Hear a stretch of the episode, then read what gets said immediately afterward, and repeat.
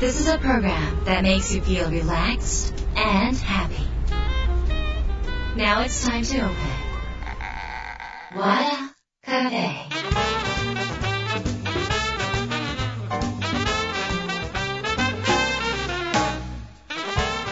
和田カフェのオーナー和田博美です やる気満々の人もちょっと明日が憂鬱な人も明日笑っていけるよう今夜もワクワクをお届けします。改めましてこんばんは和田博美です。はい、えー、今週もゲストをお迎えしております、えー、皆さんご存知だと思いますがあの春読の生みの親一般社団法人春読協会代表理事山中恵美子さんに来ていただきました。瞬間の春に読むと書いて春読、えー、もう最近ねなんかこういろんなメディアとかでもあの取り上げられててあの、えー、山中さんのフェイスブックを見たらなんか安倍元総理も読んでたっていう記事が見てうわすごいなとかってちょっと思ったんですけれども今日はあのその最新のねネタを持ってちょっと登場していただきます、えー、私はですねあの山中さんとは、えー、クラブハウスの方で知り合ってそれであの今日呼ぶきっかけになりました。あの今日はわざわざあの関西の方から来てくださったということなんですが、えー、東京の方でもねセミナー会場等をお持ちであのすごく幅広く活躍されています。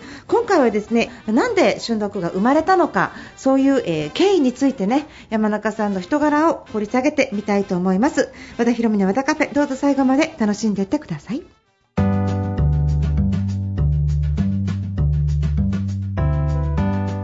和田博美の和田カフェ。今週はゲストをお迎えしました。一般社団法人春読協会代表理事山中恵美子さんです。よろしくお願いします。よろしくお願いします。よろしくお願いします。えー、なんか本がすごく売れてて。ね、本当にもういろんなところから注目を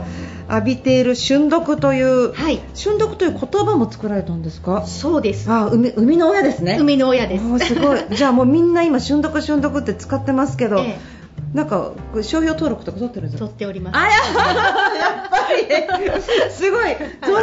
だよね、はい、こんだけ使われてたら、うん、いつ頃取ったんですか？えー、もうね言葉を作ってすぐに取りました。本当に、はい、あであのちょっと今日はあのじゃ春読って一体何なのかっていうのを、まあ、あのこれを身につけたら、はい、まあ、人生がどんな風に変わるのかっていうこともつなげながら、はい、いろいろちょっとお伺いしていきたいんですけど、まあ、そもそもですけど、山中さんってもともと何されてた人なんですか、そうなんです。私ねそもそも、えっと、13年前まで専業主婦だったんですね、え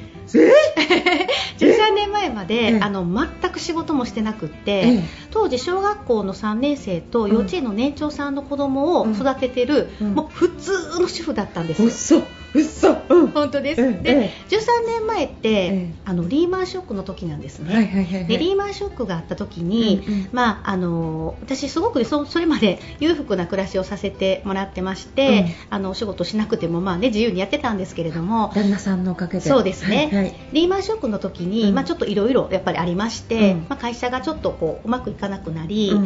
で、まあ、仕事もしてなかったのにね、うん、えー、まあ、入ってくるお金がなくなっていく、うん、でも税金はどんどん来る、うんうん、子どもの学費、うんうん、塾代もかかるっていう中で、うんうん、えどうしようって。これ仕事しないと生きていけない。どうしようどうしようって、はい、結構ですねあの、最終的には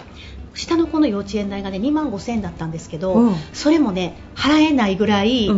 えー、っと1回お金がなくなるどん底を13年前に私経験してるんですよ、えー、で旦那さんはその時どうされてたんですか、えー、っとね、主人はあの仕事をね、うん、あの探そうとしたんですけども、うん、まあ、40代で会社社長しかしてきてないので、うん、勤め先なんて見つからないんですよ。本人も嫌ですよね誰かの下に。だし、雇う方も嫌ですよ。嫌です嫌です嫌です、で見つからないし、で本当にですね八方塞がりで、どうしようって、で私仕事してなかずっとしてなかったから、何も特技もないし、えー、どうしよう本当に生きていくために、これはどうするっても家にあるですねあの貴金属、うん、えーと、車、うん、えー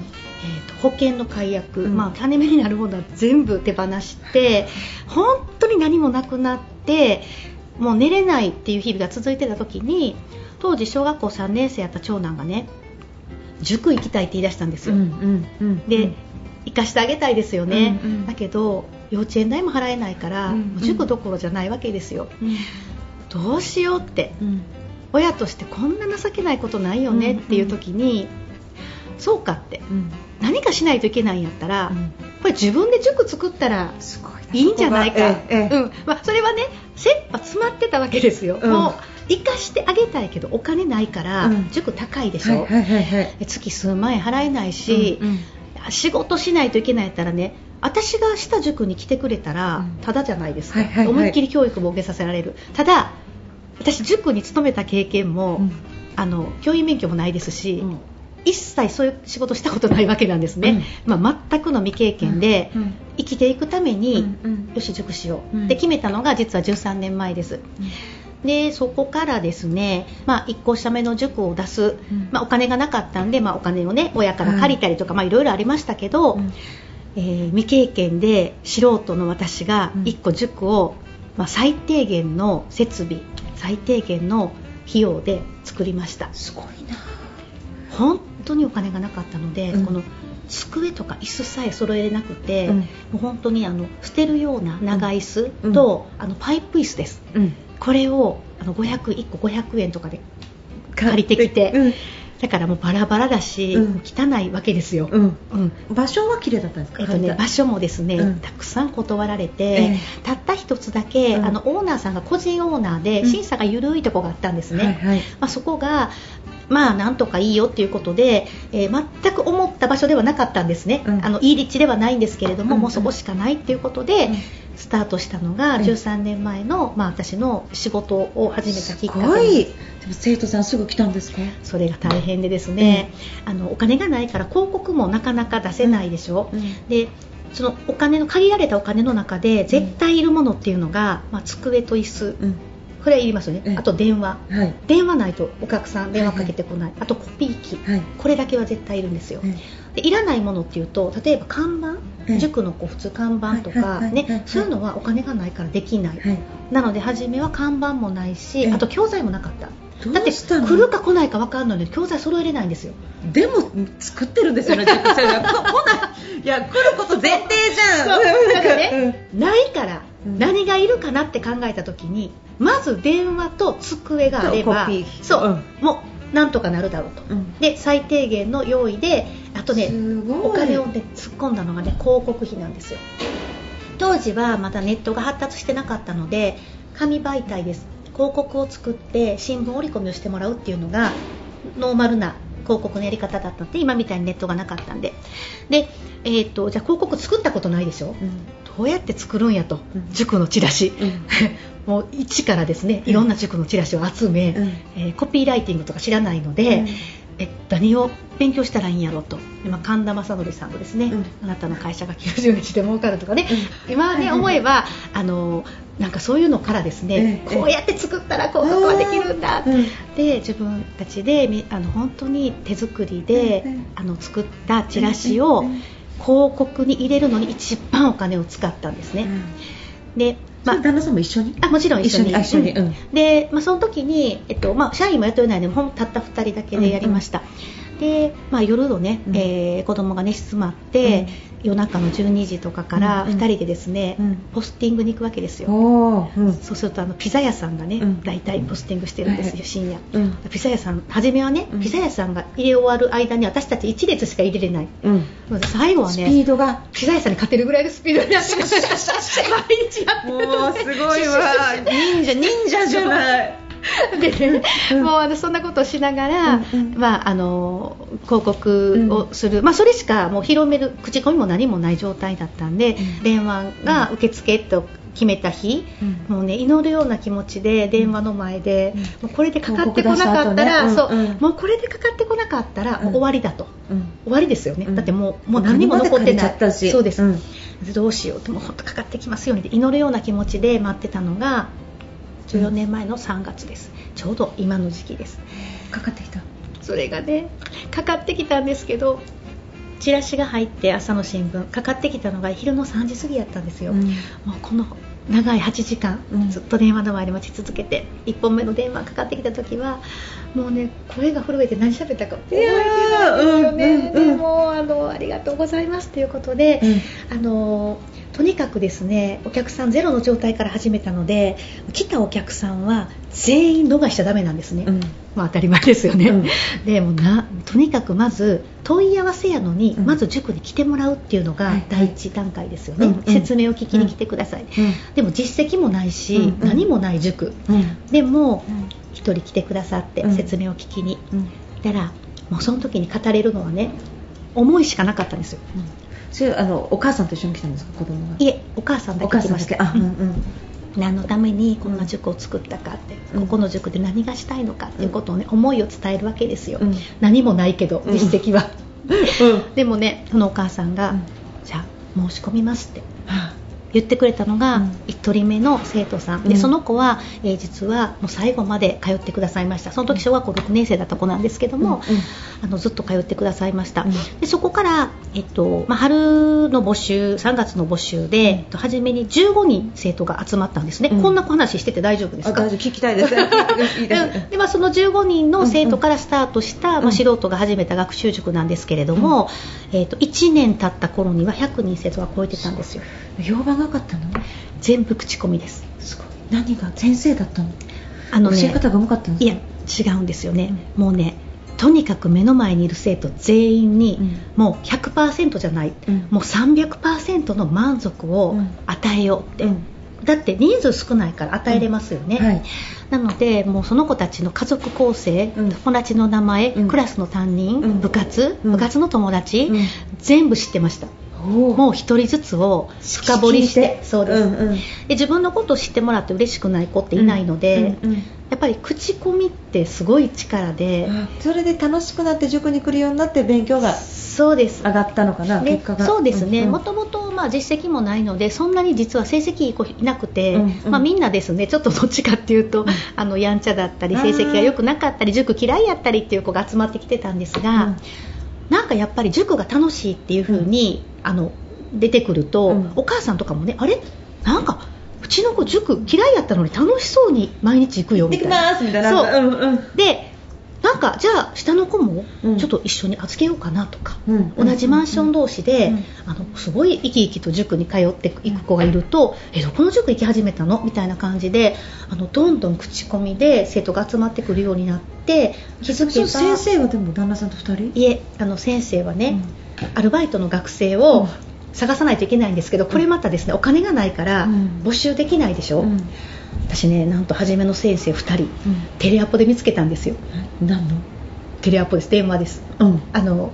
えっ、ー、とね昔アルバイトの学生ってあの入学式とかでねいろんな塾が塾のバイトしませんか？って名簿を集めてた時代があって、その時代のもう捨てるような名簿を、うん、あの学習塾してたりとかする人から、うん、僕これいらないと。もう5年も6年も前のでみんな就職してるはずやから、うん、捨てる名簿っていうのをいただいて。これを全部テレアップしていったんですよ。すごいやったことないのに。そうですよ。だって集めなどこにも情報がないのでその先生になってくれる人探すために。探すために、うん、全部電話をして、うん、そしたら切られるんですよね。なんとかさんいらっしゃいますか？和田さんひろみさんお嬢さんいらっしゃいますか、うん、どちら様ですか、うん、いやあの SS セミナールっていう学習塾でプチみたいな、うん、怪しいじゃないですか、それをやってもやっても断られ、2人だけ話を聞いてくれた子がいて。学生さん。学生が、うんうん、で1人の子はあの私学部歯医者さんの学部だったんで、うんうん、6年生まだ、うん、まだ学校が残ってたという1人、うんうん、でもう1人の子は何だったかな？えっと、なんでか紛れ込んでて、うん、その子も、えっとまあ、優秀な学生でした、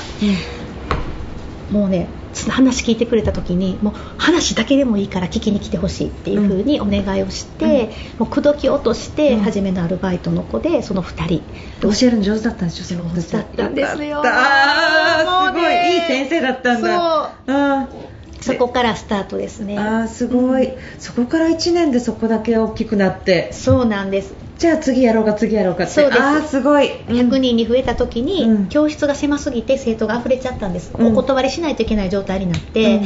うん、じゃあ通える距離に文庫を出そうって、で塾って本当はね1個のブロックに1個しかあっちゃダメなんですよ。取り合っちゃうから自分の塾で、なのに知らないから近くに出しちゃったんですね、ここもいっぱいになってまた近くに出して実は4校舎目までは全部自転車で5分圏内ぐらいなんです。すごい。知らないから知らないから。マーケティングを知らないから、うんうん、近くに出したら、うん、全部満室になっちゃって。でもそれって別にマーケティング的にダメじゃないです結果出てるからいや今そうですね。その当時は、うん。あのもう評判が良くて、うん。もうどんどん集まってっていうのが、まあ、そこからまあ塾を始めて、まあ、数年3年ぐらいでうん4教室になり、すごい。そうですね、すごい。そういえいえもうそういうのが本当13年前。もう本当つい最近。それからどんどん大きくなったんですよ。それから7年8年で30教室まで教すごい増えました。すごい。それで本出してまあ、本出したのはもうずっと最近なんで、うん。あのその頃はまだ本もあ何ももち出してない。ろんだけどそこからこう人生の作り方があ。半端なくその10年間の間うん。にこのガッとこう上がったっていう感じですよね、ねまあ、どん底だったんで、うん。上がり際がまたすごいな角度が。すごい。でもでもそれで旦那さんも仕事見つかってよかったですよね。そう、まあ、主人はねあのもともとその頭もいいし、うん。なんかいろいろできる人なのに、うん。やっぱりある一定の年になるとなかなかむず、ね、勤めに行くの難しいということで、まあ結局だからまあ子供が塾行きたいって言ってくれたこととお金がなさすぎてやることが塾ぐらいしか塾ってね箱だけあればできるんで、うん。そんなにねあのお金かかんないです。いやでも人が来ればね。来れば。そうそう、うんうん、だからね本当にもうその時考えた選択肢がなくてそれしかなかったから始めたことなんですけれども、うん。やりだすとねやっぱりその子供の喜んでくれる顔であったりとかお母様お父様の感謝の声っていうのでなんてやりがいのある仕事だろうって、まあこれこそうん。もう使命というか、うん。うん。うん。生まれてきた、うん。うん。あの生きてる喜びというか、うん。うん。はあ、これはもうあの一生の仕事でやっていきたいって、今もね、まあ、塾もちろんずっとやらせていただいてるんですね、うん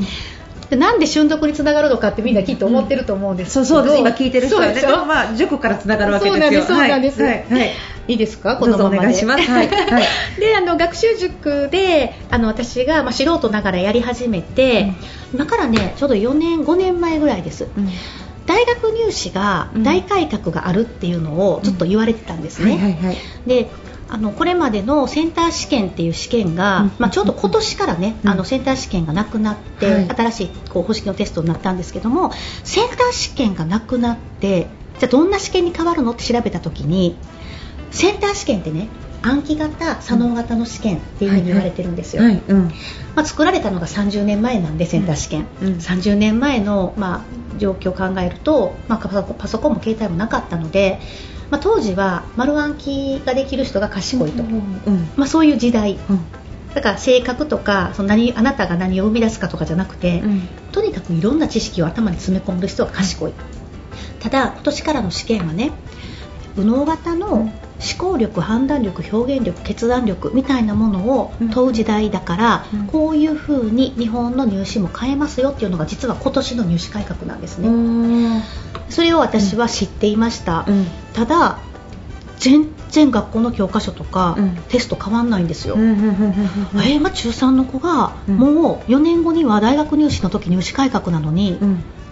何にも変わってへんで、うんこの子たち大丈夫かなって、で思考力判断力表現力ってじゃあ何したらつくんやろうって、いろいろ考えた時に、うん。思考したり判断したり表現したり決断したりする時って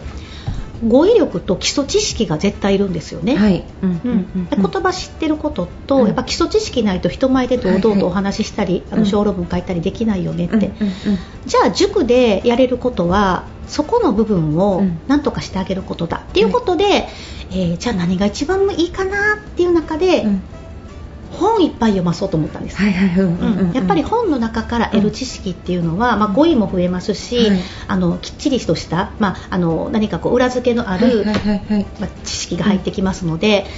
でも今の子本読まないでしょ。うん。聞いたらねいや本なんて月1冊も読まへんとかね、はい。うんなんで？って聞いたら、うん。だって時間かかるもんって、じゃあ例えばさ本がさ1冊15分とか30分で読めたら読むって聞いたら、うん。それは読むよ朝の10分の読書タイムもあるしとか言うんですね、うんうん。そっかってじゃあ早く本読むことを私が教えれたら、うん。役に立つかもうん。って思ったのが実は、えっと、4年半ぐらい前かな、はい。うちの塾の生徒に、はい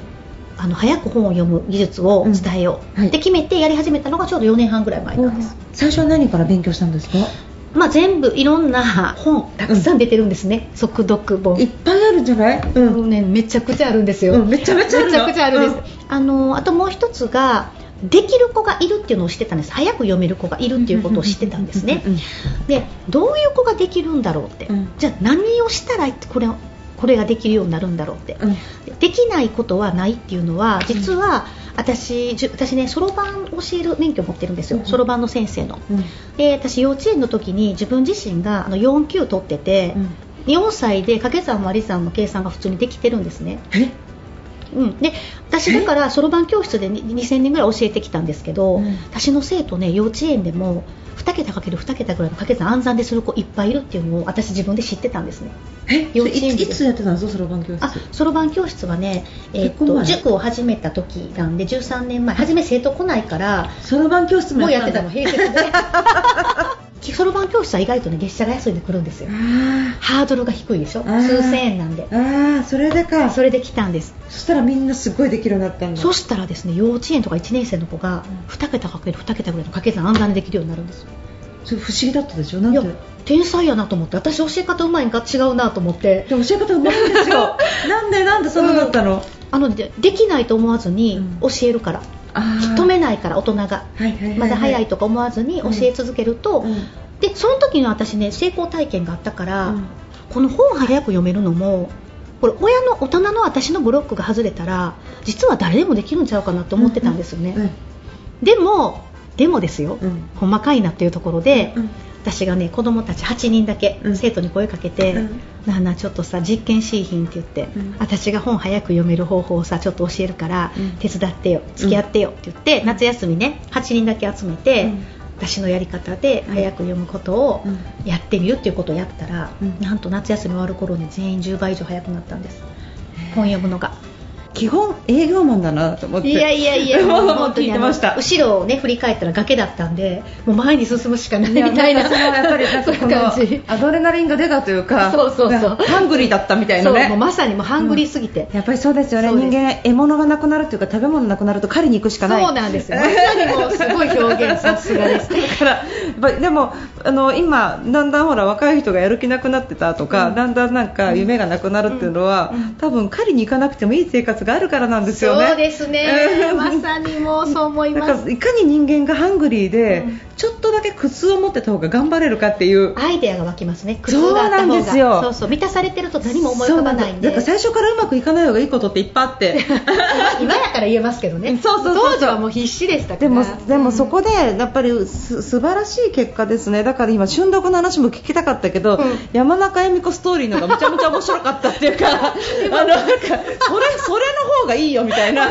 いやでもそれで終わっていただいてもあの私に興味を持ったら瞬読の本を、なんかぜひうん、あじゃあすごい面白い。いやでも瞬読のコツだけちょっと最後にあのまだ本も読んでないけど聞いてるんだけど、うん、ちょっとこうしたらっていうのだけアドバイスちょっと。なるほど。ポンポンポンとわかりました。じゃあ一番ねアドバイス分かりやすいアドバイスとしたらねえっと私たちって実は文字を全部読んでないんですよ、うんうん、はい読んでないんです、うん、読んでるようで読んでません、うん、っていうことをまず気づくこと、うん読んでるんじゃなくて感覚で多分こうやなっていう風に思ってるんですね、うんはい、でこれに気づくことによって、うん、あ全部読まなくても意味わかるんやってまず1個気づく、はい、あともう1つは、音読っていうのしか知らずに私たち育ってきたんですね、まあ、当然30年、40年前の教育の時はパソコンも携帯もなかったんで、ただ情報量って今その時当時よりもう数万倍、まあ、何やったら100万倍増えてる時代に、音読できるスピードって限界があって、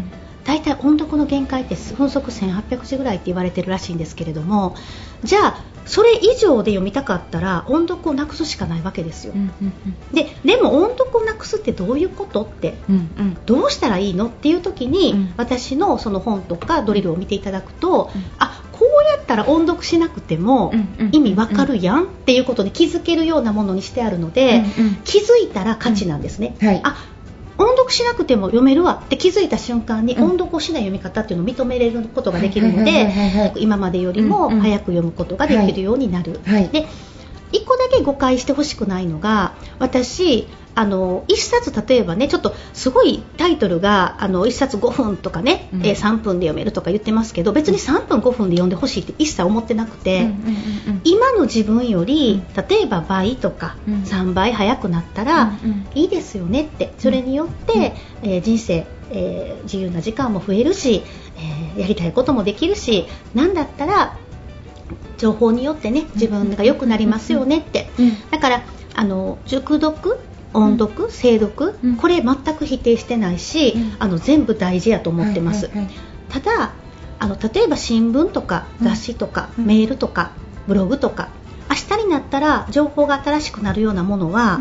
できるだけ早く読めた方が得なんじゃないって、うん、両方の読み方を知ってたら人生得するよねっていうのが私の伝えたいことなので、あのちょっとねタイトルが「旬」ってついてるし、あの瞬間で読んでそんな著者さんに失礼だとかね、そういうお声もいただくんですけど、あのそんなことを言いたいわけではないんですよ、はい、っていうことをねちょっと最後にあのありがとうございます。おきたいんですよね私がね。はい、ありがとうございます。はい、あの要は、えっ、ー、と一つの手法を手に入れとけば便利ですよってこと。だからあの本の中にも小説は瞬読向きませんって書いてありますもんね。うんで難しい本もあのよりも割となんかあある程度前提の知識があった方がいいっていうのが書かれてるわけだからそういうことは本を読めば分かるわけですよね。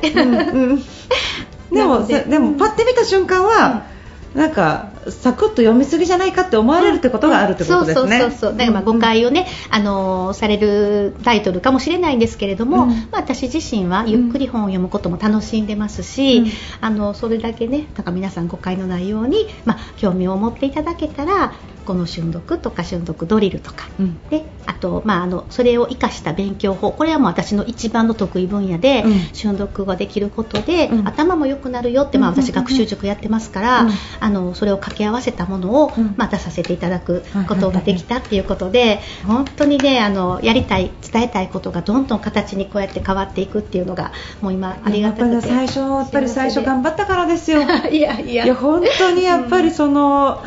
そこでの踏ん張りっていうのが素晴らしいと思う、うん、いや本当にでもありがたいです。ありがとうございます。ありがとうございます。ありがとうございます、えー、ということでですね山中さんの方からちょっと本出たばっかりの新刊のお知らせお願いできますか、はい、はい、内容を少しお願いします。はい。あのたった1分見るだけで頭が良くなる瞬読式勉強法という、はい、まあ、これは私が瞬読で培ったノウハウと、塾を、まあ、13年経営してきて、うん、えー、培った勉強法のノウハウを掛け合わせた、うんうん、まあ、これまあ私にしかできない勉強法のノウハウ本っていう風に、うん、あのやっぱ塾経営者プラス、まあ、瞬読っていうものを掛け合わせると、あの例えば受験勉強とか資格試験とか、やっぱり今よりもっと良くなりたいな、なんか学びたいなと思思ってる方の、多分どなたにもお役に立つ、まあ、勉強法の本になっておりますので、はい、はい、もしよろしければ、はい、あのお買い求めいただければ嬉しいです。わかりました、えー、たった1分見るだけで頭が良くなる瞬読式勉強法、えー、ダイヤモンド社さん、はい、から、えー、出てますので皆さん書店さんアマゾン等でお買い求めください。お願いします、えー、ということで山中さん今日は楽しいお話どうもありがとうございました。